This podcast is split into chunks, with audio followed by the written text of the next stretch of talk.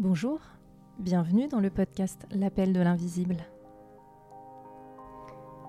Pour ce deuxième épisode, j'ai le bonheur d'échanger avec Claire Barré. Claire Barré, scénariste, elle est aussi chamane. Dans cet épisode, elle revient sur ce fameux week-end qu'elle passait en famille il y a quelques années et sur ce moment où tout a basculé pour elle. En une fraction de seconde, l'extraordinaire s'est invité dans sa vie. Et ce qui était pour elle jusque-là de l'ordre du fantastique est devenu sa réalité. Il lui a fallu emprunter un nouveau chemin de vie. Ce qui m'a le plus impressionné au cours de mon échange avec Claire, c'est la faculté qu'elle a de mettre en mots de façon simple et précise des événements inconcevables pour notre esprit cartésien. Et c'est avec une grande authenticité et beaucoup d'humilité qu'elle s'est livrée avec moi sur tout le chemin qu'elle a parcouru depuis ce fameux jour. Alors merci à Claire et je vous souhaite une très belle écoute.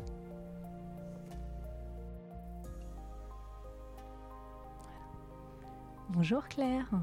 Bonjour. Je suis ravie de vous rencontrer aujourd'hui dans le cadre du deuxième épisode du podcast L'appel de l'invisible. Merci beaucoup de me recevoir chez vous, dans un magnifique endroit, voilà, où vous êtes là avec vos, guides qui veillent, qui veillent sur vous. Euh, je suis ravie de vous rencontrer parce que vous êtes euh, scénariste, romancière et chamane. C'est quand même quelque chose de peu commun. Et j'ai eu la chance de vous rencontrer euh, lors d'une journée dédiée à la conscience, dans laquelle vous parliez de votre expérience de, de chamane, de votre parcours. Et je me souviens aussi du moment où vous avez raconté où tout a commencé pour vous. Et je voulais savoir si vous pouviez me redire un petit peu votre histoire et, et ce fameux week-end où je crois que tout a basculé pour vous par rapport à, votre parcours de chaman. Oui, alors à l'époque, bien sûr, je ne savais pas vraiment même ce qu'était euh, un ou une chamane.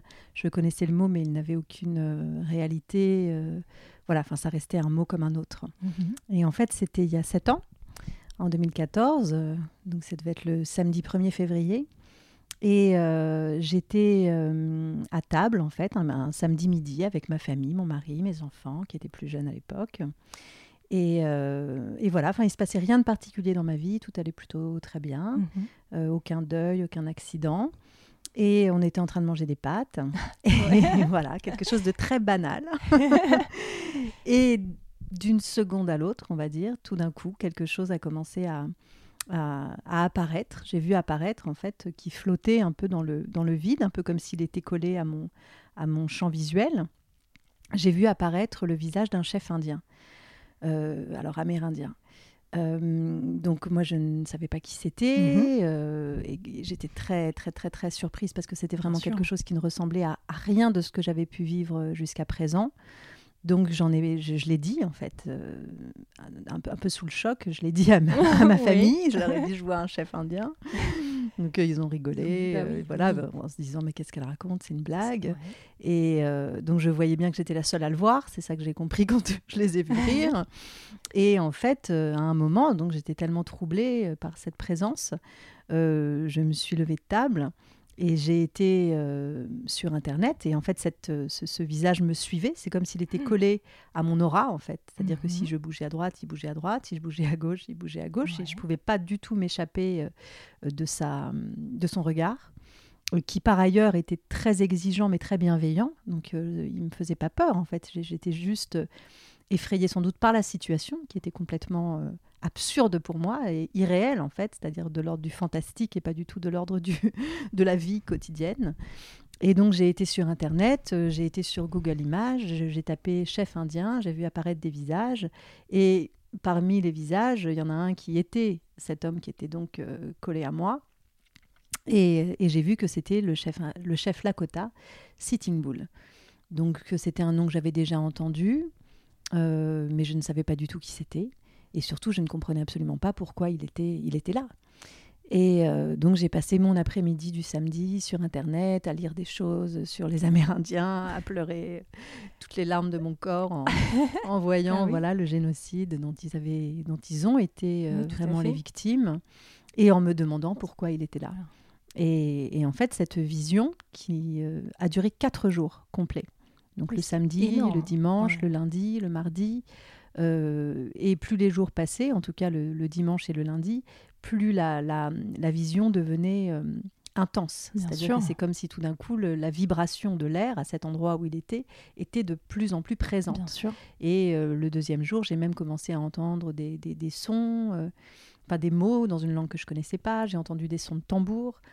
Et j'ai failli avoir un accident de voiture. Et le lundi, je, je- je de- je devais donner un cours de scénario à Nanterre, ce qui est quand même un peu compliqué quand vous avez un Amérindien qui vous suit partout où vous alliez et que vous avez, vous, vous demandez si vous êtes pas en train de devenir hein. euh, folle, quoi. Tout à fait. Et euh, donc voilà, donc c'est c'est le troisième jour en fait, en voyant qu'il était toujours là et que la- sa présence était encore plus forte. Comme j'avais lu la veille, donc pendant deux jours, j'ai lu que des choses sur lui et sur les Amérindiens. J'avais lu quelque part qu'il était considéré comme un chaman amérindien. C'est là que le mot chaman est apparu parce qu'il avait des visions. Alors en fait, c'est pas du tout un mot que les Amérindiens utilisent pour parler de leur Mhm, euh, medicine mhm. man ou de leur holy man. Mais bon, le fait est que sur un site français, c'est ce mot-là que j'ai vu. Et quand le mot chaman est apparu, je me suis dit, bah oui, en fait, j'ai le choix. C'est où je vais voir un, neurologue, et je sais très bien qu'on me don- donnera des neuroleptiques ou je ne sais quoi, et que ça effacera la vision, mais que je n'aurai jamais d'explication. Et moi, je sentais bien qu'il avait quelque chose à me dire. Enfin, j'avais l'impression vraiment par sa présence que c'était comme un appel et que je n'arrivais pas ni à décrypter ni à comprendre. Donc je me suis dit, ou je vais voir un, un- un- un psy, ou je vais voir un chaman, en fait, quelqu'un qui croit aux esprits, qui croit qu'on peut communiquer avec eux, et qui peut-être pourra en entrer en contact avec lui, m'expliquer pourquoi il est là, et lui demander de repartir. Parce qu'en fait, euh, euh, même si ça peut paraître euh, très amusant ou drôle, en fait, c'est très... C'est très perturbant d'avoir euh, un- quelqu'un qui vous regarde et, et c'est vous allez prendre votre douche euh, et vous avez euh, quelqu'un qui vous regarde en fait. C'est-à-dire Ouais. que tout d'un coup, en fait, on a besoin quand même d'avoir une intimité, au moins un semblant Ouais. d'intimité, et d'avoir l'impression qu'on peut être seul. Ouais. Alors que là, tout d'un coup, la solitude, l'intimité, c'est des notions qui tout d'un coup disparaissent. Quoi. Et puis c'était l'éruption dans votre vie quand même de quelque chose d'inconcevable. voilà, euh, qui pour moi était surnaturel. Ouais, tout à Voilà, fait. j'avais fait. pas du tout conscience. C'est-à-dire que même si j'aimais les, les, les contes fantastiques d'Edgar Poe euh, quand j'étais jeune, pour moi, ça restait de l'ordre de la littérature. En fait, Absolument. c'était pas quelque chose qu'on pouvait vivre dans sa vraie vie. Voilà. Oui. Et j'avais jamais eu aucune, euh, aucune, euh, aucun indice me disant que ça pouvait être vrai, en fait. Et du coup, le lundi, j'ai réussi, enfin, j'ai- commencé à chercher chaman Paris, euh, toujours sur Internet, les, les nouvelles magies du 21e siècle. Et, j'ai- et je suis tombée sur un site où il y a, sur la page de garde, c'était un, un- un aigle. Et donc, moi, comme ça faisait deux jours que j'étais avec les, Amé- les Mhm. Amérindiens et sur les aigles royaux, tout ça, je me suis dit, ah, peut-être que c'est bien, que c'est un signe. Après, j'ai vu que c'était une femme, qu'elle était russe. Et moi, j'avais fait du russe quand j'étais jeune, et c'était une langue que j'aimais. Et les quelques petites recherches que j'avais faites sur le chamanisme sur Wikipédia, j'ai pas été bien loin. J'avais vu que ça venait de Sibérie, donc je me suis dit, ah bon, bah, peut-être que du coup, elle est authentique, parce que Mm, si mm, elle mm. est russe, peut-être qu'elle vient de, de, de, de- de- Ouais. d'un pays où, où ces racines-là et ces pratiques-là existent. Et donc, je l'ai contactée. Et à partir du moment où je l'ai contactée, la vision qui n'avait fait que augmenter a commencé tout doucement à redescendre. Elle a duré encore toute la journée, toute la journée d'après, mais je voyais en fait qu'elle était en train de redisparaître dans Mhm. l'invisible. Donc je me suis dit pareil que j'avais dû prendre la bonne décision. C'est-à-dire qu'au bout d'un moment, quand en fait votre monde, le monde tel que vous l'aviez toujours perçu, s'effondre, puisque de toute façon vous avez une irruption de, de- de- de quelque chose qui pour vous n'était pas possible, Mhm. eh ben, vous commencez à développer en effet une pensée Mhm. magique ou quelque chose. Vous essayez en fait de, vous raccrocher à des signes, à des choses, parce que plus rien ne peut vous aider en fait. Tous les outils que vous aviez d'appréhension du monde sont faussés, puisque vous êtes en train de vivre une euh, situation euh, qui, si on vous l'avait racontée deux jours avant, probablement euh, vous l'auriez, enfin vous l'auriez remise en doute ou vous auriez pas réussi vraiment vous-même à y croire. Et là, tout d'un coup, vous le vivez. Donc, vous êtes obligé d'y croire parce que vous voyez bien que vos sens ne vous mentent pas. Et moi, j'avais la chance, en fait, de pouvoir l'avoir dit immédiatement à mon mari, à mes enfants. Tout à fait. Et mon mari, je lui demandais, mais je, je lui disais, mais est-ce que tu penses que je suis en bouffée délirante? Est-ce que, est que mon discours te semble incohérent? Et il me disait, non, le truc bizarre, c'est que tu me dis que tu vois un, un chef indien mort, mais sinon, pour le reste, non, j'ai l'impression que... euh, Voilà, déjà même toi, tu trouves ça bizarre, il trouvait ça rassurant en fait que, que je sois pas tout d'un coup Ouais. euh, tombée dans une foi de je ne sais quoi. Donc moi-même, j'y allais vraiment avec beaucoup de précautions et beaucoup de, d'appréhension aussi un peu, mais en même temps de curiosité. Et voilà, et, et j'ai eu cette chance en fait d'avoir quelqu'un qui m'a accompagnée et, et peut-être aussi la chance que ce, que ce soit arrivé dans un endroit qui n'avait rien de mystique, quoi, dans Mhm. une cuisine et il fallait faire la vaisselle après. Euh, c'est plus quotidien que ça, c'est difficile. Alors que je pense que peut-être que si on est dans le désert, si on est dans une cathédrale, peut-être que ça peut être comme voilà quelque chose de qui est vécu immédiatement comme une expérience mystique. Moi, j'étais plus dans, l'idée que c'était une expérience étrange et, et qui Mhm. n'avait aucun sens Mhm. parce que j'avais aucun lien avec les Amérindiens Mhm. ni avec cet homme. Je savais même pas qui c'était. Donc j'ai voilà, c'est c'est- tout me semblait un peu absurde et fou, mais je sentais qu'il y avait quelque chose qu'il fallait que je comprenne. C'était la seule chose, le seul fil d'Ariane que j'avais intérieur, bien sûr, une- un sentiment. Et donc j'ai appelé cette femme qui s'appelle euh, Elena Michetchkina, euh, qui donc était à Paris à l'époque et qui maintenant vit en Espagne. Et euh, je lui ai raconté, donc que ça faisait trois jours que je voyais ce chef indien mort, que j'avais réussi à retrouver son identité. Et elle, bon, elle m'a écouté euh, comme si je lui disais que j'avais un rhume. quoi. Là, oui, d'accord, très bien. Et donc j'étais là, mais vous ne trouvez pas ça bizarre? Elle dit non, non, ça arrive, ça arrive. Bah écoutez, venez me voir, je vais vous jouer du tambour. Mais vraiment, c'était pour elle, c'était euh, banal, quoi, non ordinaire. Euh, Enfin, si, plutôt voilà, ordinaire. non voilà. extraordinaire Ouais, et totalement ordinaire. Et ça aussi, en fait, ça m'a un peu calmée parce que je me suis dit bon bah a priori c'est son domaine. Et, euh, et puis elle avait l'air très normale, quoi. Elle n'était pas voilà. Et donc j'ai attendu quand même que la semaine se déroule parce que j'ai pris rendez-vous le lundi et j'avais rendez-vous le vendredi. Mhm. Donc une semaine très étrange quand même, où euh, il était absent, c'est-à-dire qu'il était reparti à partir du, du mercredi matin, mais je sentais encore un peu son absence, comme si le l'air s'était pas encore totalement refermé à l'endroit où il était. Et puis cette espèce de solitude, à part avec mon mari, de- de- de- d'aller voir mes co-auteurs, de, de travailler, Oui. et en même temps d'être Mm. incapable de parler de ça. Parce que je me disais, ils vont me prendre pour une Mm. folle furieuse, et puis j'avais aucune euh, explication Mm. en fait. Et Mm. j'attendais vraiment le rendez-vous avec cette chamane Mm. en me disant il faut absolument qu'elle m'aide et qu'elle me donne quelque part cette explication que moi je n'ai pas réussi à trouver. Parce que si elle ne m'en donne pas, eh ben peut-être en effet que j'irai à l'hôpital psychiatrique en me disant bon bah c'est moi qui ai pété un câble et il faut peut-être que j'aille euh, me mettre sous calmant ou sous autre chose euh, rapidement. Et donc j'avais vraiment cet espoir et cette angoisse en même temps de, de- de- d'espérer qu'elle pourrait m'aider. Et donc le vendredi arrive, j'avais rendez-vous donc dans le nord de Paris. Euh, donc je la vois arriver, et donc avant quand même une grande euh, anxiété et euh, une femme vraiment extrêmement sympathique mais très très normale euh, voilà enfin voilà c'était moi je m'attendais à voir Madame Irma je sais pas j'avais vraiment des clichés dans la tête parce que je connaissais pas en fait et, et c'était jamais venu jusqu'à moi c'est-à-dire que pour moi la spiritualité éventuellement c'était ou la religion quelque chose que j'avais plutôt rejeté ou alors c'était la poésie parce que voilà j'aimais la poésie mais mais je, je connaissais pas tout ça c'était vraiment un domaine totalement inconnu et donc elle commence à me poser quelques questions. Elle me demande justement est-ce que vous êtes en recherche spi- spirituelle? Je dis ah mais non, pas du tout. Au contraire, pour moi la spiritualité c'était presque un gros mot. C'était plutôt quelque chose qui me repoussait, Euh, sincèrement, hein, vraiment. Et euh, donc vraiment non, surtout pas. Et euh, donc elle me regarde, d'accord, très bien. Elle me demande si je fais du yoga, de la méditation. Je dis ah mais non, pas du tout. Euh, Moi j'écris, c'est tout. Le reste, euh, pas- absolument pas. Et elle commence à me reposer des questions sur ce qui m'était arrivé. Elle me parle un peu du chamanisme. Elle me dit voilà qu'il y a plusieurs mondes, un monde du bas, un monde intermédiaire, un monde du haut. Elle me parle des animaux totems. Alors ça, quand même, le, nom, je voyais ce que c'était, un animal totem, voilà, mais j'étais pas non plus une spécialiste, bien, bien au contraire. Puis à un moment, elle me dit bon, écoutez, c'est très bien, installez-vous, allongez-vous par terre, mettez, je vais vous mettre une petite couverture, parce que parfois il fait froid quand on voyage. Donc déjà, je me suis dit, bon, de quoi elle parle Et elle me dit, je vais vous jouer du tambour, vous fermez les yeux, vous écoutez le tambour, et vous demandez aux esprits qu'ils vous emmènent à votre Indien.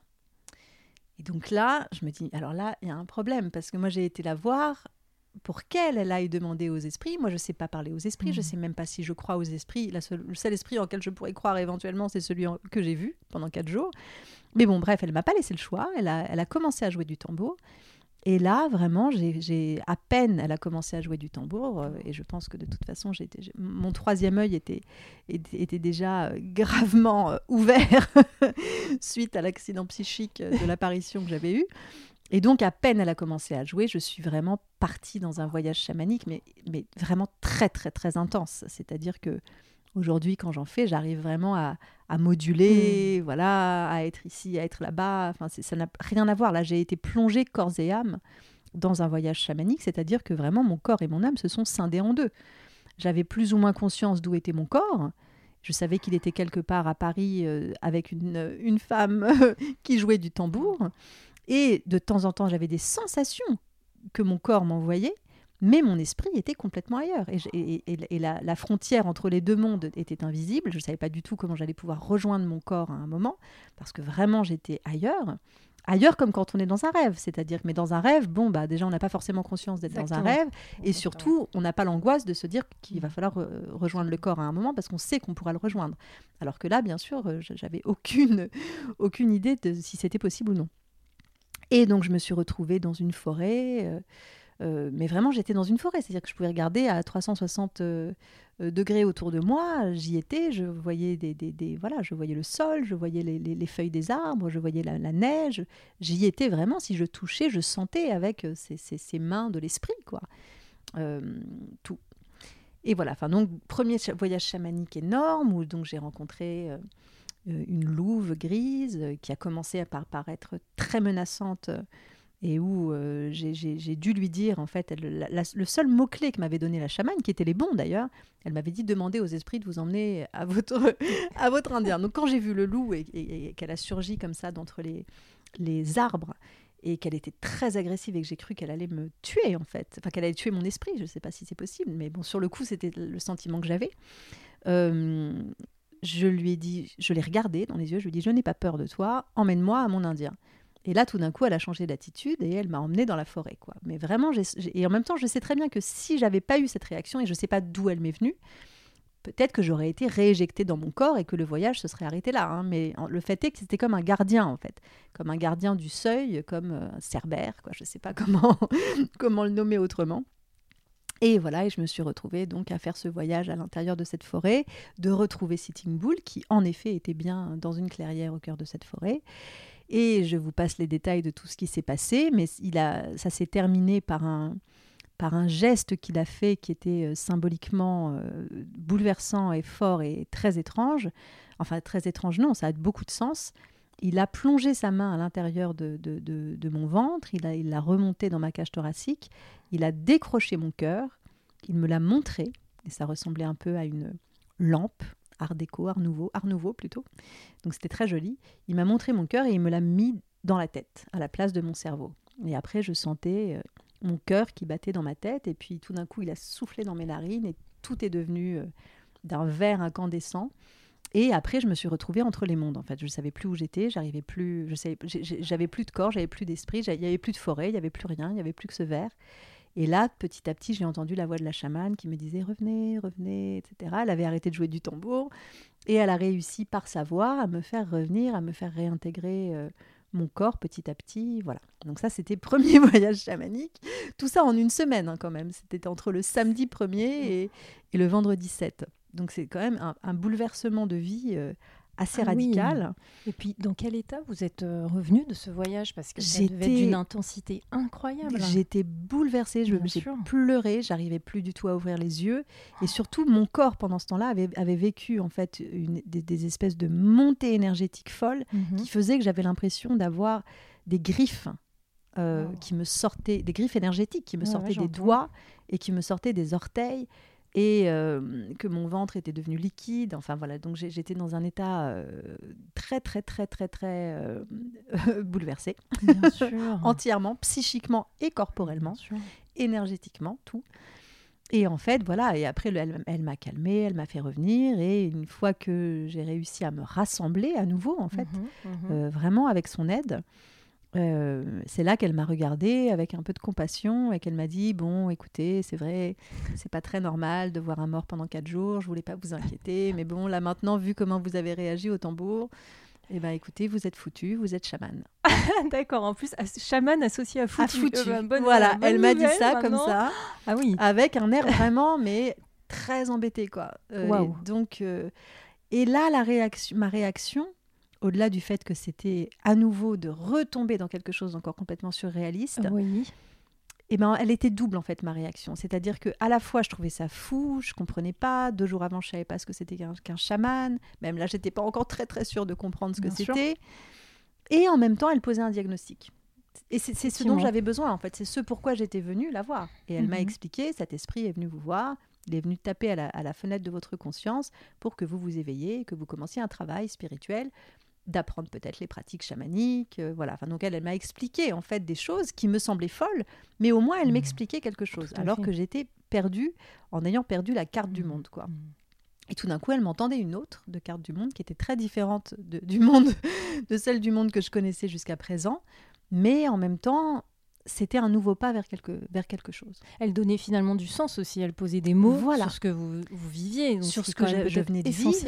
Et surtout, même, ça a éclairé euh, toute une partie, euh, même de ma jeunesse, en fait, même de mon adolescence, où je me sentais très perdue, où, où je prenais beaucoup de drogue, parce que peut-être ce que j'ai compris plus tard, c'est que je cherchais déjà les états modifiés de conscience, en fait, parce que pour moi, c'était quand même dans des démarches qui n'étaient pas du tout... Euh, euh, qui peuvent être de l'autodestruction pour certains. Et moi, c'était plus des recherches, quoi, on va dire. Et, euh, et, en même temps, on m'a jamais donné aucune clé qui aurait pu me guider vers la spiritualité ou vers le chamanisme plus tôt dans ma vie. Et ça m'est arrivé, j'allais avoir 40 ans, quoi. Donc, euh, tout d'un coup, ça explique 40 ans de vie. Enfin, c'est assez étonnant. C'est vraiment dans un temps très ramassé. J'entends aussi qu'en une semaine, en une semaine, c'est quand même les, les montagnes russes. Ah non, mais c'est pire que les montagnes russes. Euh, d'avoir vécu des choses, oui, aussi intenses, aussi ah bouleversantes. Ah, je pense que j'ai jamais euh, vécu une semaine ah aussi folle de toute ma vie. Pourtant, j'en ai, ai, vécu des semaines. On ne sait jamais. On ne sait jamais. Pour le moment. non, mais j'ai l'impression qu'en fait, c'est comme si, euh, comment dire ça? C'est comme si, pour nous éveiller, quand, euh, alors pour ceux qui croient aux esprits, quand les esprits viennent nous chercher, ils provoquent un électrochoc. En fait. C'est-à-dire qu'on ah ne peut pas, on ne peut pas regarder ailleurs, on ne peut pas faire autre chose. Et tant qu'on n'a pas compris, mmh. en fait, les choses s'accumulent et nous, et nous mmh. remettent face. Je, voilà, c'est comme ça que je l'ai ressenti. En fait, c'est que vraiment à ce moment-là, j'ai pas eu le choix. Ça, ah c'est certain. Et que d'ailleurs, c'est un peu ce qu'elle m'a dit. Et qui, moi, sur le coup, j'étais pas. Euh, quand elle m'a dit, mais, mais là, comme c'est un esprit qui est venu vous voir, et eh ben écoutez, vous pourriez rentrer chez vous, ne plus jamais repenser au chamanisme. Mais le problème, c'est que comme c'est un mort qui est venu vous chercher, bah, il va revenir dans trois mois, dans trois ans, dans trois semaines. Et euh, donc, le mieux, ce serait quand même que vous appreniez quelques pratiques. Mais moi, c'était tellement. En fait, on est tellement habitué aussi euh, à, cette idée du libre arbitre et qu'on est l'architecte de sa propre vie que tout d'un coup, en fait, d'être un peu bousculé comme ça, mmh. ça peut paraître euh, merveilleux peut-être, mais en fait, de l'intérieur, quand on le vit, il y a quelque chose de l'ordre de la contrainte euh, qui n'est pas dans notre culture, qui n'est pas dans notre éducation, en tout cas pas cette forme-là de contrainte. Il y en a d'autres, bien entendu.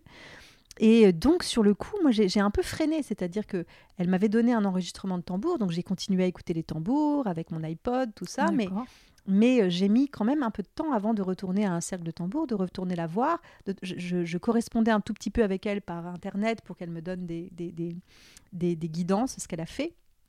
Mais c'est vrai que je me suis pas du tout plongée corps et âme tout de suite. Mmh. J'ai attendu, j'ai freiné parce que c'était tellement euh, fou, tellement le, chaotique aussi, et, ça remet en cause tellement de choses que moi, il m'a fallu un petit temps de sédimentation avant de me dire, ok, en fait, non, si, c'est beau. Euh, en fait, ça me fait pas peur. En fait, c'est magnifique. À chaque fois que, j'écoute le tambour, les endroits où ça m'emmène sont, sont, symboliquement euh, sublimes et je vois que ça me fait du bien, en fait. Et je vois mmh. que finalement, les effets secondaires de tout ça me semblent extrêmement positifs. Et petit à petit, voilà, j'ai été jusqu'à la pratique et apprendre avec elle. Mais il m'a fallu du temps parce que c'était un vrai choc en fait, et avec mmh. cette impression de ne pas avoir le choix qui peut euh, être désagréable, quoi. en tout cas, euh, perturbante. Et puis, j'entends que euh, j'ai entendu d'autres parcours hein, d'éveil spirituel, mais souvent, c'est plus progressif. Donc, du coup, il y a quelque chose de plus doux. Vous, c'est vrai que ça a quand même été un basculement total en une seconde, en fait. C'est ça. Donc, peut-être c'est aussi ce temps d'intégration derrière. Bah Exactement. sans signe avant-coureur, sans rien. Oui. Rien. et en plus absurde. Et c'est ce que j'ai déjà raconté, je crois. C'est-à-dire que si j'avais vu Charles Baudelaire apparaître, je serais tombée à genoux en extase, j'aurais été heureuse. Mais là, tout d'un coup, c'était absurde. En fait, j'avais aucun lien avec les Amérindiens. Il n'y avait pas de, il y avait rien qui était logique en fait. Il y avait mm. rien. Je pouvais me raccrocher à rien. Mm. C'était comme mm. d'essayer de, de, de, se raccrocher à une pierre glissante en fait. Il n'y avait pas de possibilité d'accroche. Il n'y avait aucune explication logique en fait. Et donc j'étais obligée d'aller vers l'illogique, ou en tout cas, l'illogique, oui, l'illogique, pourquoi pas, le, le spirituel, d'aller vers, vers d'autres explications pour pouvoir reconstruire une, d'avoir une, de, retrouver une nouvelle euh, grille de lecture du monde. Oui, Oui, ce qui est quand même, en plus, il faut quand même être. Euh, là, vous vous en êtes revenu, mais ça peut aussi. Enfin, ça peut faire très peur. Et c'est vrai qu'heureusement que vous êtes tombé aussi sur une chamane mm. qui a réussi aussi à vous faire réintégrer, réunifier corps et âme, parce que je pense que là, euh, quelque part, vous avez été bien guidé aussi vers la bonne personne, hein, quand même, ah pour faire ce voyage. J'ai eu une chance folle, hein, mais vraiment. Et d'ailleurs, moi, j'avais très, très peur. Hein, et, et, je vous assure, c'est pour ça, quand j'ai vu l'aigle, qu'elle était russe, tout ça, mais je cherchais vraiment quelqu'un en qui je pouvais avoir confiance parce que j'avais très peur de tomber soit sur un bon, peut-être un charlatan ou quelqu'un eh qui et qui du coup n'aurait absolument pas pu m'aider et ça m'aurait renvoyé à cette espèce de solitude et de et de, d'angoisse peut-être. Et, ou alors de tomber sur quelqu'un qui allait me manipuler parce que j'étais extrêmement fragilisée. Euh, mon socle s'était fendillé, donc, mmh. euh, enfin, c'était mmh. même écroulé. Mmh. Donc à partir de là, c'est vrai qu'on a très peur en fait d'aller voir quelqu'un qui pourrait profiter de la situation ou ne pas être capable de nous aider. moi, je suis tombée vraiment sur euh, Elena qui euh, avait tout à fait les mmh. épaules euh, mmh. pour me guider et pour me faire revenir. Et c'est vrai que j'ai eu une, chance folle. Mais je crois qu'on est guidé dans ces instants-là, en fait, justement. Je pense pas que j'aurais pu tomber sur quelqu'un d'autre qu'elle, en fait. À mon avis, euh, ça doit être des espèces de pactes qu'on passe avant même la naissance pour être sûr de, de, de, mmh. tomber sur les bonnes personnes et que les déclencheurs, c'est comme des dominos, hein, se mettent en place pour euh, à un moment arriver à, cet état quoi. Absolument. Et euh, par rapport à votre famille à ce moment-là, alors du coup vos enfants, euh, voilà, votre mari, comment ça s'est passé? Parce que c'est vrai que même pour eux, c'est aussi un séisme total hein, de, de, voir la personne la plus proche qu'on aime être confronté à ça et se sentir impuissant aussi, et en même temps accueillir sa parole mais pas savoir où on va, c'est quand même extrêmement difficile. C'est extrêmement difficile et c'est vrai que moi j'ai eu beaucoup beaucoup de chance. Mes enfants étaient assez petits donc eux au début donc je leur ai dit que je voyais un chef indien et après ils m'ont vu pendant trois jours regarder des choses sur les Amérindiens. Mais je pense que c'est resté euh, au début en tout cas quelque chose d'un peu abstrait, on va dire. Voilà, ils ont pas. J'ai essayé de leur cacher que moi je, pouvais être inquiète. Et en même temps, j'étais tellement obsédée que je pouvais pas faire autrement que de regarder euh, toutes ces vidéos et de lire toutes ces choses. Et mon mari, alors vraiment, je pense qu'il a eu euh, une attitude totalement exemplaire, c'est-à-dire que il, était près de moi, il m'a soutenue, il ne comprenait pas, et pour autant, euh, il me croyait. Il m'a cru euh, tout de suite, en fait. Il n'a il a jamais remis, remis, en, remis en cause ma parole. Il a toujours été persuadé que, que c'était vrai. Et bah, bah, par exemple, si je peux vous raconter, parce que c'est très juste mhm. la, question que vous me posez, euh, quand j'ai pris ce rendez-vous avec cette chamane, je ne l'ai dit à personne. J'ai pas osé le dire à mon mari même. Parce que pour moi, aller voir une chamane, c'était un truc incongru, quand même. Mais vraiment. Et en plus, je me dis, si ça se trouve, je vais juste me faire prendre 100 euros et puis voilà, euh, ce sera fini et ça aura servi à rien. Euh, euh, et, du coup, je ne l'ai même pas dit. Donc j'ai vécu tout ça et c'est en rentrant que je lui ai raconté. Et mes enfants, je leur ai pas raconté tout de suite parce que je leur ai dit c'était tellement dingue et fou, je vois pas comment le mettre avec des mots pour pas qu'ils soient effrayés. Et donc un temps, on a, on a été que deux à savoir en fait avec mon mari. Euh, c'est comme un secret presque honteux. C'est très bizarre hein, parce que je sais qu'aujourd'hui les gens euh, parlent beaucoup de chamanisme et que ça tente énormément de personnes. Mais il y a sept ans, pourtant c'est il n'y a pas si mm. longtemps, c'était pas aussi ouvert, c'était pas du tout un terme mm. aussi euh, banal. et d'en parler, c'était quelque chose de, très complexe, en fait, de très mm. difficile. Et au bout d'un moment, j'en ai parlé à mes enfants. Et je leur ai raconté, et comme si je leur racontais une histoire, mais en leur disant, voilà, ça m'est vraiment arrivé. Et après, bien sûr, au fil du temps, je leur ai joué du tambour, donc eux-mêmes ont pu rencontrer leur animal totem, expérimenter le voyage chamanique. Mon mari aussi, au début, il voyageait pas trop, et puis après, au bout d'un moment, tout d'un coup, ça s'est déclenché. Donc en fait, tous, au bout d'un moment, ont pu eux-mêmes expérimenter ce mmh. que je leur avais raconté. Et donc, à partir de là, bon, bah, peut-être qu'ils sont plus intéressés de regarder Netflix que de jouer du tambour, mais ils savent que ça existe. Et si un jour ils en ont besoin, ils savent que la porte est ouverte et ils savent que c'est quelque chose de possible en tout cas. Et donc, ils ont cette information que moi, bien sûr, je n'avais pas avant. Mais c'est vrai que j'ai eu de la chance d'avoir euh, un accompagnement vraiment de, de, personne n'a paniqué quoi. Mmh. Moi-même j'ai pas paniqué en fait. J'ai mmh. été intriguée, j'étais perturbée, j'étais perplexe, mais je n'avais pas du tout peur. Mm. Du tout, du tout. Mm. Et puis c'est beau que vous puissiez partager ça avec eux aussi, puisque c'est une part de votre vie, donc de pouvoir leur faire expérimenter, c'est quand même aussi un lien en fait. Hein. Exactement. c'est très ça a changé quelque chose, même dans les liens familiaux. Et d'ailleurs, c'est ça que je me suis dit. Je me suis dit, mais comment est-ce que je peux garder un truc aussi énorme pour moi? Comment est-ce que je peux ne pas le partager avec eux? Donc on a fait ça autour d'un dîner, je sais plus, peut-être euh, quelques jours ou une semaine ou deux semaines après, quoi, le temps de, d'essayer de, moi-même aussi de, de, comprendre un peu ce qui s'était passé. Euh. Et, et, oui, oui, oui, mais c'était, très beau de pouvoir vivre ça euh, tous ensemble. Et, euh, et après, ça s'est étendu à mes sœurs, mon frère, mes nièces, mes neveux. Donc, toute ma famille a, a, expérimenté à un moment ou à un autre le tambour, quoi, pour essayer de voir un peu ce que ça déclenchait en eux et, et où est-ce que ça les emmène, quoi. Et, euh, et, ce qui est fou, c'est quand vous dites justement vous deviez cacher, alors qu'en fait, c'est comme si vous accédiez à votre vérité. Donc c'est fou comme. Euh, c'est fou. Il hein. y, y, a un clivage incroyable parce que ouais. c'est caché, ce qui, ce qui fait que c'est vous et votre quintessence. C'est comme si vous étiez trouvé aussi. Donc c'est assez ah bah, incroyable. Totalement. C'est ouais. une reconnexion en fait. Ouais. Et c'est la compréhension quelque part mmh. que la vérité euh, qu'on cherchait était à l'intérieur et que tout d'un coup on mmh. nous montre où est la porte. Et, et, cette porte-là et cette vérité-là, en fait, elle, on, on, a l'impression qu'elle va être remise en doute. On a l'impression qu'elle va être moquée, qu'elle va être. Et donc, cette espèce d'incapacité euh, à en parler. Moi, mes parents, j'ai pas pu leur en parler. C'est quand mon livre est sorti, qui était vraiment pour moi comme un coming out spirituel, mais qui était euh, aussi. Euh, peut-être pas aussi, mais presque, en tout cas aussi complexe qu'un coming out, c'est-à-dire vraiment de d'oser de, de, de dire euh, ce qui m'était arrivé. Même mon éditeur a été très surpris quand il a reçu le livre en disant mais donc euh, c'est oui, un roman, c'est un récit. Non non, c'est un récit. Ah d'accord. euh, voilà, enfin quelque chose de, de, de, d'un peu d'un peu spécial quoi. Et, et mes parents, c'est quand le livre est sorti, je leur ai dit écoutez voilà, vous pouvez le lire si vous voulez. Ça m'est arrivé. Et voilà. Et j'avais été incapable de leur dire avec des mots en fait parce que c'était trop. Alors en, bien sûr, c'était aussi par rapport au côté euh, du catholicisme qui fait que ces choses-là peuvent être vues un peu comme, je sais pas, de la magie ou mm -hmm. de la magie noire, j'en sais rien, je sais pas. Peut-être que c'est toutes ces choses-là qui faisaient que j'avais une appréhension à en parler. Et, euh, et puis voilà, des, des, des où j'avais été très mal dans mon adolescence et où je me disais, ça va les inquiéter, ils vont mm -hmm. se dire que je, que je suis devenue folle, quoi, ou que, j'ai, euh, que, que, que je suis passée de l'autre côté de la raison. Et je voyais ça plus comme de la folie, enfin la, la peur de la folie, euh, et en même temps en sachant très bien que c'était pas de la folie, que c'était mmh. complètement autre chose, que c'était vraiment une spiritualité qui s'ouvrait, quoi. Mais qui s'ouvrait, mais, mais, mais, mais comme euh, un tremblement de terre, euh, voilà, qui tout d'un coup, la terre se fend, quoi. Et comment ils ont réagi alors, du coup à... Alors, mon père, qui, qui, qui, est mort depuis, euh, il n'a pas du tout réagi sur le côté euh, chamanisme, qui je pense était pour lui un, sujet qui ou ne l'intéressait pas ou était très tabou. Donc il m'a parlé que des Amérindiens. Donc il m'a parlé de Sitting Bull, tout ça, parce que ça, ça l'intéressait. Mais l'évocation du reste, il n'en a même pas parlé. Et ma mère, au début, je pense qu'elle devait trouver... Elle, elle, elle s'est dit, bon, elle a beaucoup d'imagination. Donc elle l'a lu vraiment comme un roman d'imagination et pas du tout comme un récit. Et en fait, au fil du temps, ça a changé.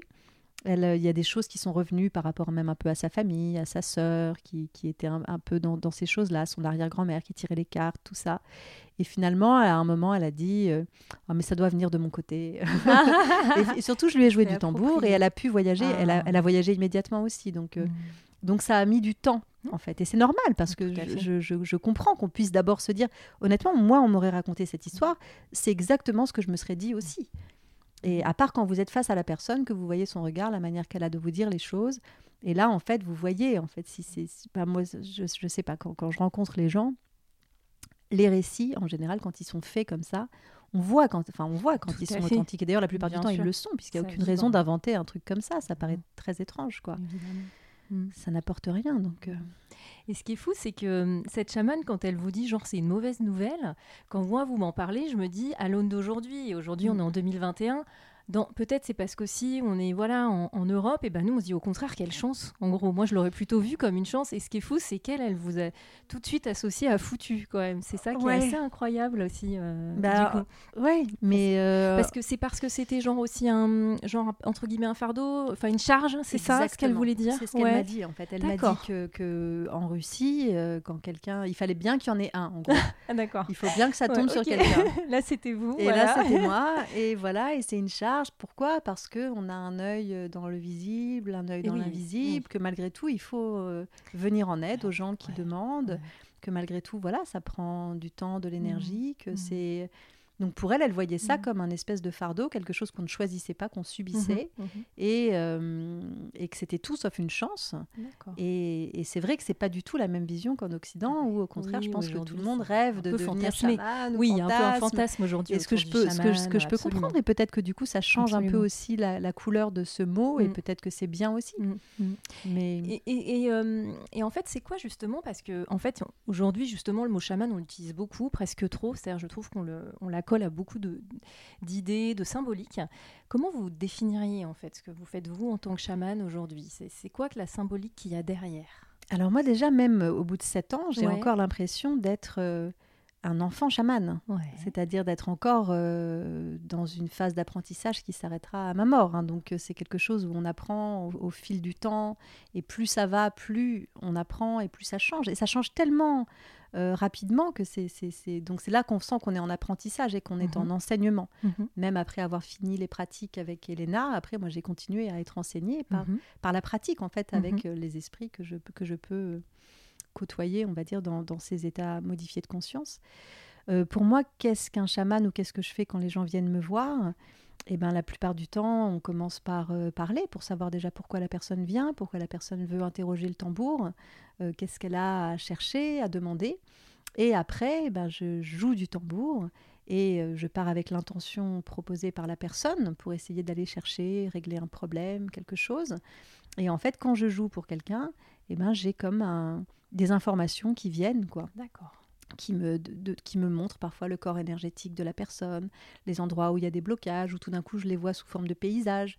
Donc je vais voir un ventre et je vais voir qu'il y a des cailloux, ou qu'il y a quelque chose qui est, euh, euh, qui est trop sec, ou il y a trop de feu, ou trop d'eau, ou trop de terre. Donc déjà j'essaye de faire un premier euh, travail, on va dire, énergétique et symbolique par rapport à ce que je vois et les enseignements, enfin les messages qui viennent.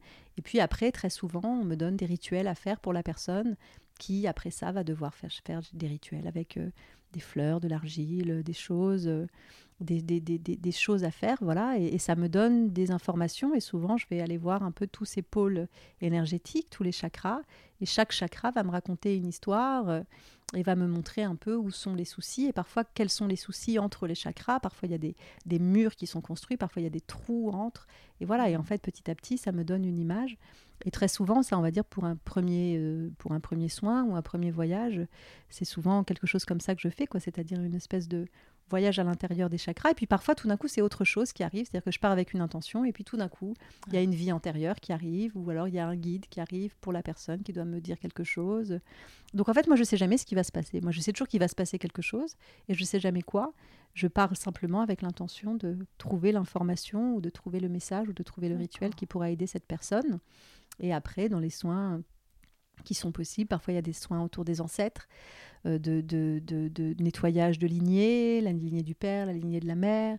Après, parfois il y a des soins karmiques, il y a des soins de, recouvrement d'âme, des, euh, des extractions qui se font aussi. Donc en fait, c'est tout un tas de choses. Euh, soit on a identifié déjà qu'il y avait une perte d'âme, et dans ce cas-là, on part tout de suite sur un recouvrement d'âme. Mais parfois, il faut d'abord faire un premier nettoyage. Donc en fait, c'est... voilà, et, et un chaman à l'intérieur de ça, c'est comme une sorte d'intercesseur peut-être entre les deux mondes, c'est-à-dire que lui va chercher des informations dans le monde euh, invisible, ou en tout cas le monde vibratoire, ou le monde symbolique, ou archétypal, je ne sais pas exactement comment l'appeler. Il est capable en général de revenir avec des informations très précises, très précises. hein. Les rituels, par exemple, que j'entends, ils sont très précis. Il faut faire les choses pendant quatre jours ou pendant trois jours. Il faut telle fleur, telle fleur, telle fleur. Il faut faire ceci de la tige, ceci de... Enfin bon, c'est vraiment très précis. Et, euh, et moi, où je trouve que c'est intéressant, le- le- la démarche vers le chamanisme, c'est qu'en fait, le- la personne qui vient est totalement associée. C'est une coop- coopération, en Mhm. fait, entre les deux. C'est-à-dire que euh, les gens, déjà, ceux qui, parfois, en écoutant le tambour, voyagent eux-mêmes, et du coup, eux, ils vont aller chercher d'autres euh, d'autres aspects du soin. Et après, quand on remet euh, ce que j'ai vu moi et ce que la personne a vu ensemble, et ben, ça fait un soin encore plus complet. Et à côté de ça, par rapport à- au, au rituel, ce que je vais chercher dans l'invisible et ce qui m'apparaît ou ce qui m'est donné et ce qui m'est transmis, je le donne à la personne. Et la personne, dans la vraie vie, en tout cas la vraie vie, en tout cas la vie en trois dimensions dans ce monde-ci et dans cette dimension, la personne va rendre visible de aller chercher une fleur blanche ou je ne sais quoi, de la mettre à côté de son lit, le faire dans la vraie vie. Et cette, tout d'un coup, cette incarnation du rituel dans la matière, c'est ça qui crée aussi le soin et c'est ça qui crée la magie en fait. le, rituel, c'est vraiment de rendre réel, c'est-à-dire de faire ce que les esprits qui ont tant à nous enseigner ne peuvent plus faire, c'est-à-dire d'agir sur la, sur la mmh. matière mmh. et de la rendre visible et réelle. Il y a une sorte de transmutation. Du Exactement. et c'est à partir du moment où on le rend réel et on le rend visible dans cette vie-là que tout d'un coup le soin prend euh, sa, pleine puissance. Oui, ça s'incarne. Et alors, est-ce que vous pouvez m'en dire euh, plus du coup euh, sur les tambours justement en fait? Parce que finalement, le tambour, c'est le support de vos pratiques. Et, et, pourquoi cet instrument finalement parmi d'autres en fait? Qu'est-ce qui fait qu'à un moment donné, il rend ça possible aussi, ce fameux tambour, et qu'il est si précieux en fait? Alors, euh, moi, c'est celui qui est venu à moi, puisque c'est comme j'ai vu Elena et qu'elle, elle utilisait le tambour. et donc, c'est le, premier qui a ouvert la porte. Même si la première porte, c'est des, des pattes qui l'ont ouverte. je ne sais pas si les pattes ont un pouvoir. Merci Panzani. voilà, on revient à la, matière, on est en voilà. dans le concret, on est bien dans la 3D là. le tambour, en tout cas, pour les chamans euh, sibériens ou mongols, il, est mhm. considéré comme le, cheval, quoi. C'est le véhicule, c'est lui qui vous permet, c'est un peu votre navire, c'est lui qui vous permet, par son rythme, par sa vibration, et par euh, de, de, d'emmener votre esprit ailleurs. Et c'est pour ça qu'en effet, il est très sacré et très, mm. très incroyablement beau et, et utile. C'est un outil. Après, vous voyez, moi, je, travaille beaucoup du coup avec l'arrière-petit-fils de, Sitting Bull parce qu'on est devenus très amis euh, suite à tout ce qui m'est arrivé. C'est une des personnes à qui j'ai osé en parler et qui a été très à l'écoute. Et lui, ce qui, ce qui m'explique aussi justement, c'est que euh, chaque peuple aussi a, plus ou moins ses outils spirituels. Eux, ils ont la chanupa, c'est-à-dire euh, la pipe euh, ah cérémoniale. Et c'est de fumer cette pipe avec le saule rouge et tout ça qui leur permet d'entrer en connexion avec le monde des esprits, avec Wakantanka. Et les Sibériens, les, les les, Mongols vont utiliser le tambour. C'est le tambour qui va vraiment leur donner la, la, transe, la porte de la transe, enfin de la transe ou du voyage. Euh, ça peut être la danse pour certains, comme les derviches tourneurs, qui tout d'un coup vont trouver leur verticalité et leur connexion aux esprits. Et ça peut être l'ayahuasca, la liane, euh, pour des chamans, euh, on va dire, d'Amérique du Sud, ou le peyote, c'est-à-dire d'aller chercher plutôt des substances naturelles offertes par euh, la, mhm. terre-mère, qui vont tout d'un coup, elles, aussi, être des portes euh, vers le monde des esprits ou vers sa propre spiritualité. On, peut voir ça comme on veut. Et euh, le tambour, c'est un des outils. Voilà. Mhm. Et alors, c'est un outil. tout le monde n'est pas forcément immédiatement réceptif au tambour. Il y a des gens qui parfois sont besoin ont besoin d'y retourner plusieurs fois avant de commencer à avoir des visions ou des sensations ou des choses comme ça. mais de toute façon, quoi qu'il en soit, il crée de par sa vibration, une sonothérapie, un soin euh, énergétique. Donc de toute façon, euh, que les gens aient un voyage chamanique ou non, ce qui est bien, bien sûr la chose qu'ils espèrent quand ils viennent, ils reçoivent de toute façon un soin énergétique très fort. Et, euh, et puis après, bon, le chaman, normalement, doit aussi leur donner des, réponses par rapport aux choses qu'il aura vues.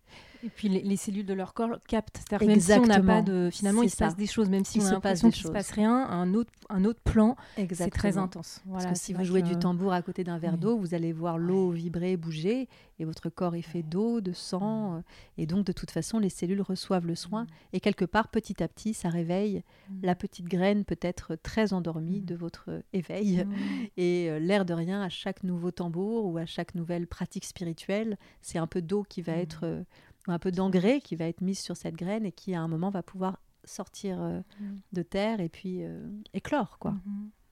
Et alors justement, vous avez parlé du petit-fils de, Sitting Bull. Est-ce que vous pouvez euh, me raconter un peu aussi euh, bah, comment vous l'avez rencontré, comment vous avez pris contact et la belle, euh, belle rencontre que ça a été justement dans votre parcours d'initiation en tant que, oui, chaman? Ben en fait, c'est vraiment le lendemain même de, du jour où j'ai vu la chamane, je crois que je l'ai contactée pour la première fois.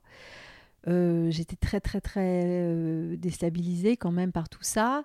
Et en fait, comme ça faisait une semaine que j'étais en train de faire des recherches sur Sitting Bull, j'avais vu qu'il avait un arrière-petit-fils encore vivant.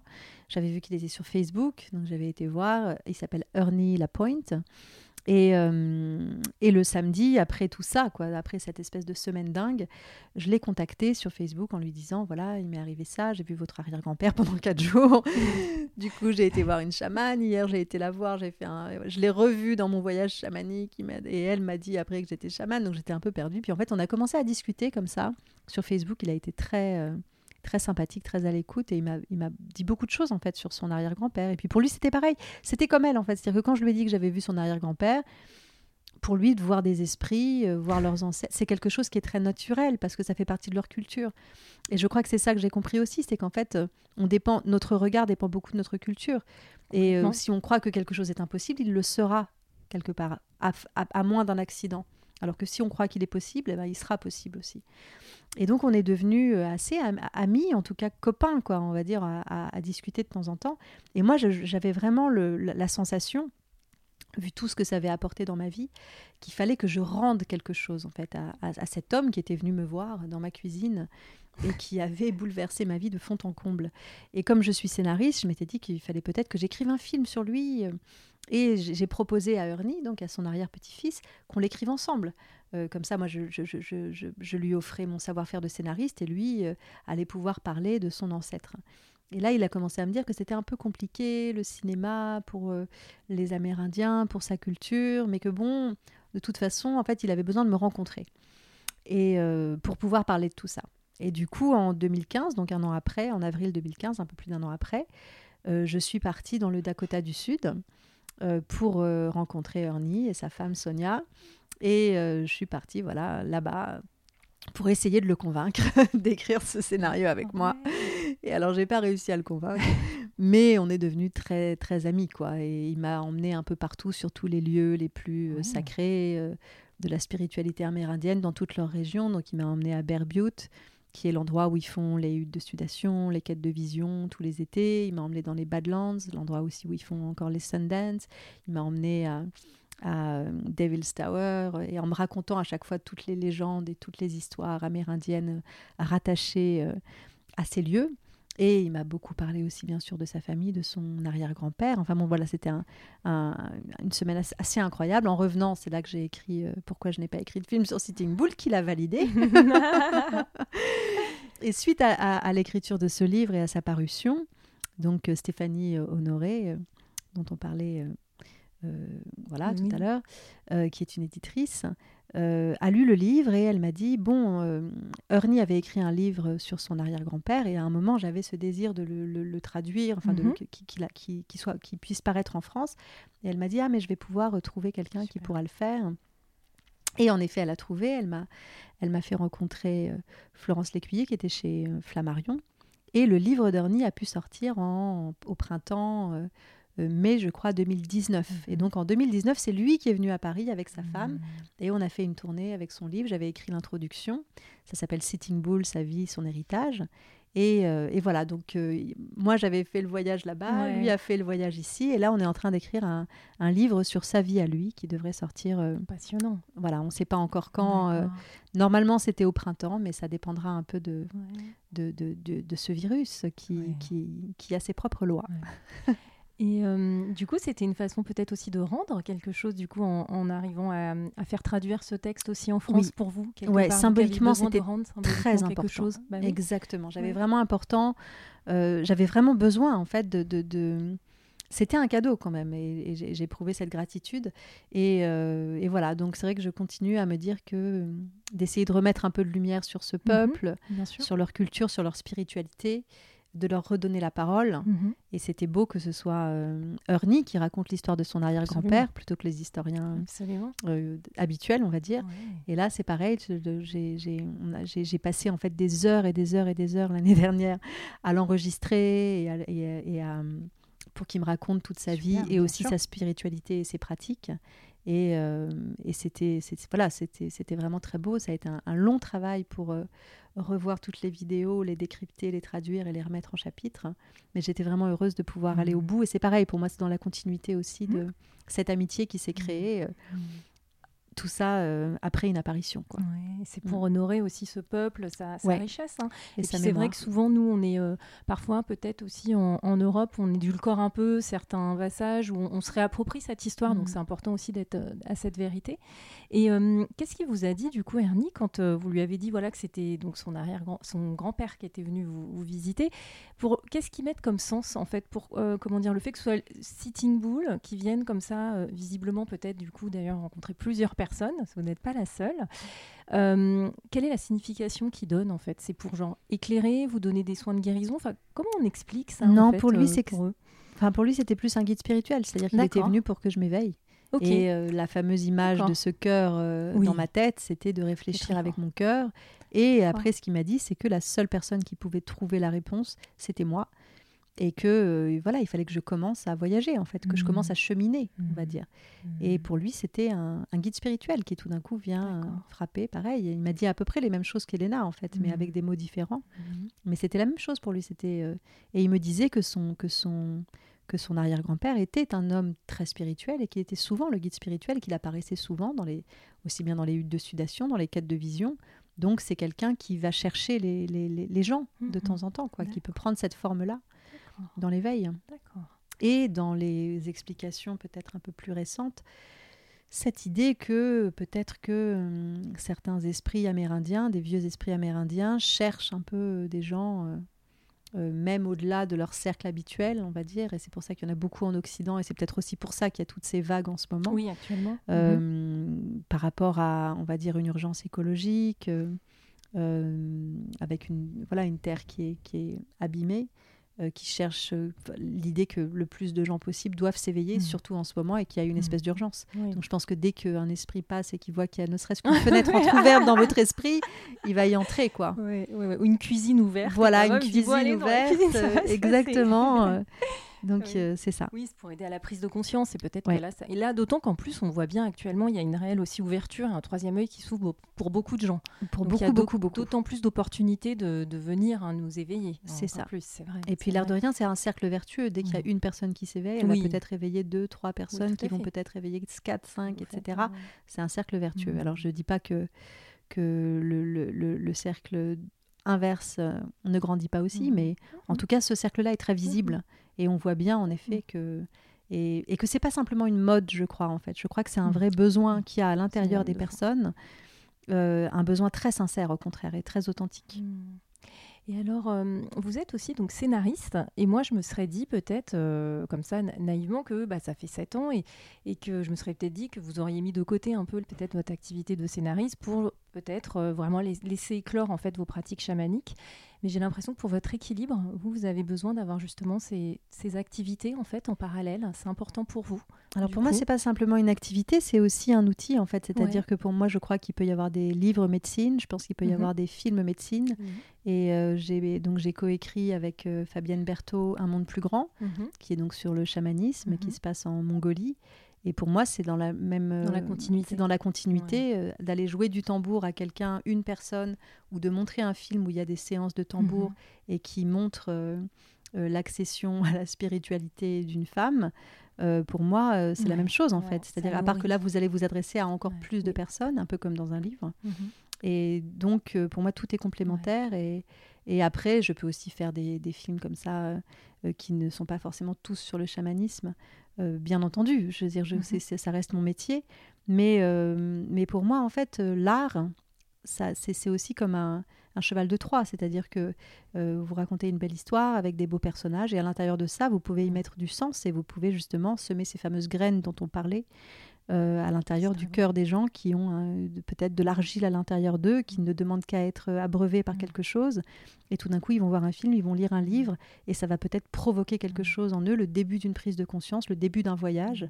Donc, euh, comme je sais faire les deux, je vois pas pourquoi, en tout cas pour l'instant, j'aurais à choisir l'un ou l'autre. Je, je fais les deux. Et puis ça, ça nourrit en fait l'un nourrit l'autre. Et- Exactement. Et, c'est vrai que c'est complémentaire. Tout à fait. que- oui, oui, j'entends. Et j'avais une question aussi par rapport au, au tambour vous utilisez, parce que je crois que vous proposez des séances individuelles, mais aussi vous faites des cercles de tambour, c'est ça, en, en groupe? Enfin, quand vous pouvez, hein, parce que là actuellement, Voilà, j'ai- bien sûr. Je l'ai fait un temps Ouais. et ça s'est arrêté avec Ouais. le confinement Ouais. ou le couvre-feu, enfin toutes ces choses bizarres Oui, qui- par lesquelles on passe. Euh, donc euh, oui, j'en ai fait un peu. Euh, mais c'était très court parce que j'ai dû commencer en septembre. Donc ça s'est alors arrêté euh, en octobre ou en novembre, je sais plus exactement quand. Mais c'était très chouette, ouais. J'ai fait des, des- des cercles aussi bien d'initiation, donc où là j'essayais de- d'aider les gens à initier un voyage en faisant un peu un voyage guidé au début et puis après tout d'un coup du tambour pur. Euh, pour euh, que le, ils continuent à voyager eux-mêmes sans justement que moi j'initie quoi que ce soit, parce que c'est important simplement au départ peut-être de réveiller les sens Mhm. internes en fait, de refaire confiance aux images qui viennent, aux sons qui viennent et qui viennent de l'intérieur et pas de l'extérieur, et qu'on a un peu oublié de, de, de, de faire grandir. Et après, j'avais fait aussi quelques cercles euh, plus avancés avec des gens qui savaient déjà voyager pour aller euh, faire des, des choses un peu plus précises, on va dire, avec des gens qui savent déjà partir avec une intention. D'accord. Voilà. D'accord. Et ça vous est déjà arrivé d'être euh, finalement de vous retrouver à la place d'Elena avec quelqu'un qui vient euh, un peu comme si c'était vous qui venez? Vous voyez ce que je veux dire Quelqu'un qui vient à qui ça vient d'arriver, à qui entre guillemets vous posez le diagnostic de ben voilà c'est tombé sur vous. euh, voilà, je me demande si en effet miroir ça vous est arrivé ça? Ça m'est déjà arrivé, bien sûr, d'avoir des gens qui vraiment ont des, euh, à la première écoute de tambour, ont vraiment des, des, des- voilà, quelque chose de très, très, très, très fort, quoi, et de très, très puissant. Mm, mm. Après, c'est pas forcément nécessaire, c'est-à-dire qu'il y a des gens qui ont eu juste un joli voyage, et c'est bien aussi. Oui, tout à fait. Voilà, mais c'est vrai qu'il y a des gens où vraiment, euh, on sent que c'est quelque chose de, de très ancien qui se réveille, quoi. Mm, Mm. D'accord. Et aujourd'hui, donc ça fait quand même sept ans déjà maintenant. Qu'est-ce que qu'est-ce que vous en tirez de tout ça en fait? Euh, Voilà, c'est pas l'heure du bilan, mais si vous deviez dire à, à celle qui était avant, en fait, qui n'était pas encore, euh, qui la seconde d'avant, j'allais dire, Mm. vous lui diriez quoi? Enfin, vous voyez ce que je veux Je dire? dirais, appris, euh, tout ça? je lui dirais qu'elle a beaucoup de chance. Ouais, c'est bon. Voilà. C'est un cadeau? Ouais, c'est un vrai cadeau. Mm. Ça, ça, c'est un cadeau magnifique en fait, de A à Z. Je vois même pas une ombre à ce tableau en fait. Mhm. C'est-à-dire que c'est quelque chose qui a. euh, alors, qui a changé et pas changé ma vie? J'ai gardé le même mari, j'ai gardé, mes enfants, j'ai gardé mon métier. Vous avez gardé Donc en fait, ça veut dire fait, que j'avais euh, tout bien choisi avant. ouais, tout bien même. structuré. Il y a une- un très Non, bon non, socle. C'est ça, exactement. Mon euh, socle était parfait. Ouais. Euh, j'avais, j'ai, parce que parfois on ouvre les yeux, on se dit mais qu'est-ce que j'ai fait de ma vie? Alors que non, moi j'ai ouvert les yeux et j'ai trouvé que ma vie était très belle. Et, mais par contre, ça a encore embelli la vie parce que ça, ça rajoute euh, des facettes, ça rajoute des couches. Et puis ça m'a fait faire des rencontres absolument fabuleuses, Mm. aussi bien artistiques que humaines, que chamaniques, Mm. que je n'aurais jamais faites. Enfin, ça a ouvert un chemin absolument sublime. Et, et j'ai eu vraiment, enfin, j'ai l'impression maintenant, en re-regardant un peu en arrière, que c'est à 40 ans que j'ai eu une deuxième naissance. Quoi. Ouais. Donc j'ai, je n'ai que 7 ans. Oui, c'est ça. Donc c'est pour ça que êtes en plein Donc c'est apprentissage. génial, je voilà, suis toujours en apprentissage. L'horizon me semble encore euh, Mm. euh, euh, des merveilles euh, et des surprises et des, voilà, des, des, des- des- des choses encore à apprendre quoi, Mhm, et, à- qui vont se révéler. Donc non, c'est un, un merveilleux cadeau, Mm. vraiment, Mm. profondément. quoi. Et, euh, et donc là, on est effectivement chez vous et on sent qu'on est très accueilli, c'est-à-dire à la fois c'est très habité mais nettoyé, comme vous Mm. dites, ça c'est sûr, c'est très pur.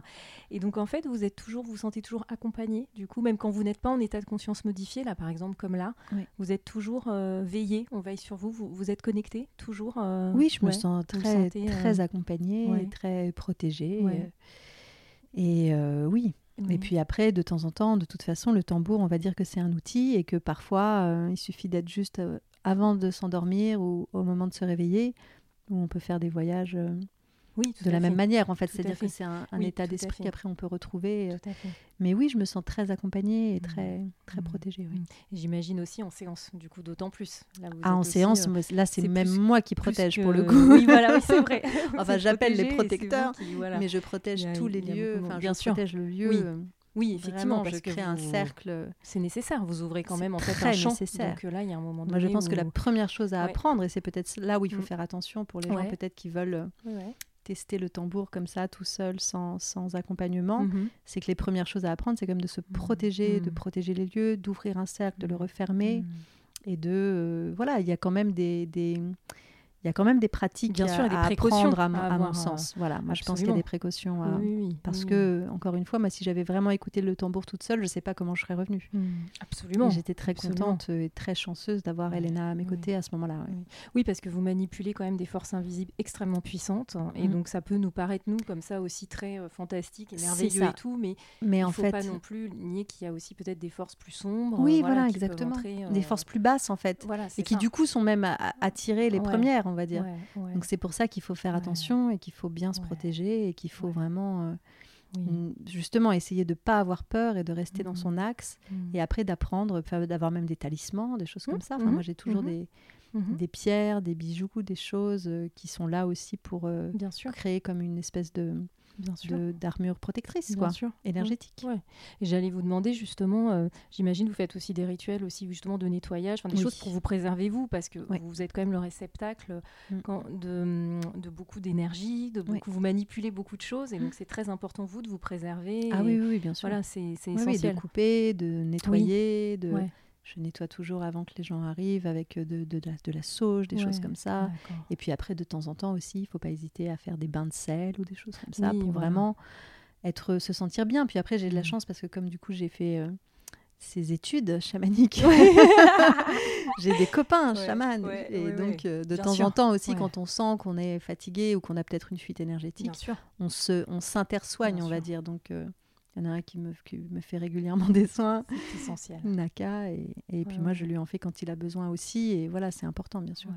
Puis ce que j'entends finalement, c'est que aussi, c'est bon, ça vous est tombé dessus. Puis après, c'est en fait très empirique. C'est-à-dire qu'il faut tomber sur les bonnes personnes. Puis en fait, ce que j'entends encore une fois, c'est très organique et vous parlez très bien. C'est aussi euh, assez viscéral. Enfin, il faut le vivre, il faut l'expériencer. J'allais dire là, c'est vraiment quelque chose où on est, tellement plus dans le mental que vous êtes vraiment au niveau du chakra du cœur, dans quelque chose de connecté du troisième œil qu'il faut se laisser porter. À la fois, j'entends qu'il y a un lâcher prise et en même temps, euh, ouais, il faut, faut, faut, accepter ce voyage. quoi. C'est vraiment euh, particulier du coup pour nous occidentaux aussi, souvent qui sommes hyper dans le contrôle, hein.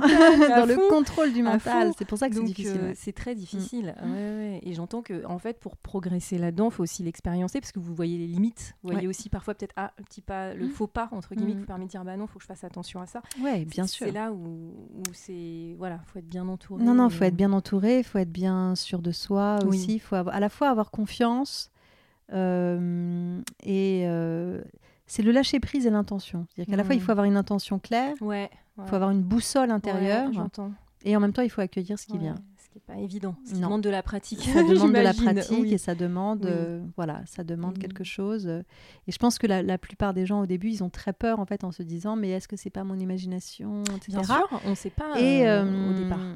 Voilà, parce que ça pourrait ressembler en effet. Et après, moi, souvent ma question, c'est, mais qu'est-ce que ça fait? Si c'est votre imagination, en fait, qu'est-ce que ça change? Parce que ça veut dire que votre imagination a quelque chose à vous dire. Et ben dans ce cas-là, écoutez-la, parce que les formes qu'elle va prendre. Euh, la, la, les, les, si, si, elle prend une forme animale, si elle prend la forme d'un mort, si elle prend la forme d'un paysage, elle a quelque chose à vous communiquer. Mm. C'est comme un rébus, c'est mm. comme un, un mm. quelque, comme un rêve en fait, euh, qu'après vous devez décrypter. Donc euh, que ce soit imaginé ou non, en fait ça ne change rien. accueillez les choses, accueillez les visions telles qu'elles viennent, et au bout d'un moment, de toute façon, on se rend bien compte qu'il y a des choses qu'on ne pourrait même pas imaginer parce qu'elles sont au-delà de nos connaissances. Et après, on peut les vérifier après. Par exemple, on voit apparaître des déesses, des dieux, des choses qu'on ne connaît pas. Et en faisant des recherches, parce qu'on a vu un élément très précis, on s'aperçoit qu'ils existent, qu'ils viennent de telle ou telle spiritualité. Et on voit bien que justement, ça, ça, ça, ça vient d'ailleurs, quoi. Ça vient de, de très profond. C'est le sens qu'on y met après aussi. Voilà, c'est à chacun de faire ce chemin-là. À chacun de faire ce chemin. voilà, de chercher les clés et de, et de de comprendre. C'est un voyage vers soi-même mmh. aussi. Et mmh. plus on s'approche de ce soi-même, et plus on a l'impression de toucher une sorte d'inconscient collectif, en fait. Absolument. Absolument. Bon, c'est absolument passionnant, en tout cas, là, vraiment, Claire. Euh, ça vibre beaucoup. Je sens qu'il y a beaucoup de, belles choses, en fait, et puis que c'est un, beau chemin que vous, avez parcouru, hein, là, du coup, jusqu'à aujourd'hui. Je vous, remercie beaucoup hein, vraiment pour, euh, pour cet échange. Et peut-être avant qu'on se quitte, est-ce que vous auriez quelque chose à dire aux personnes qui vont écouter ce podcast? Voilà, quelque chose qui vous vient là, à l'instant, euh, vraiment sans, sans aucune contrainte, je dirais, sans thématique particulière. Qu'est-ce que vous auriez envie de nous partager?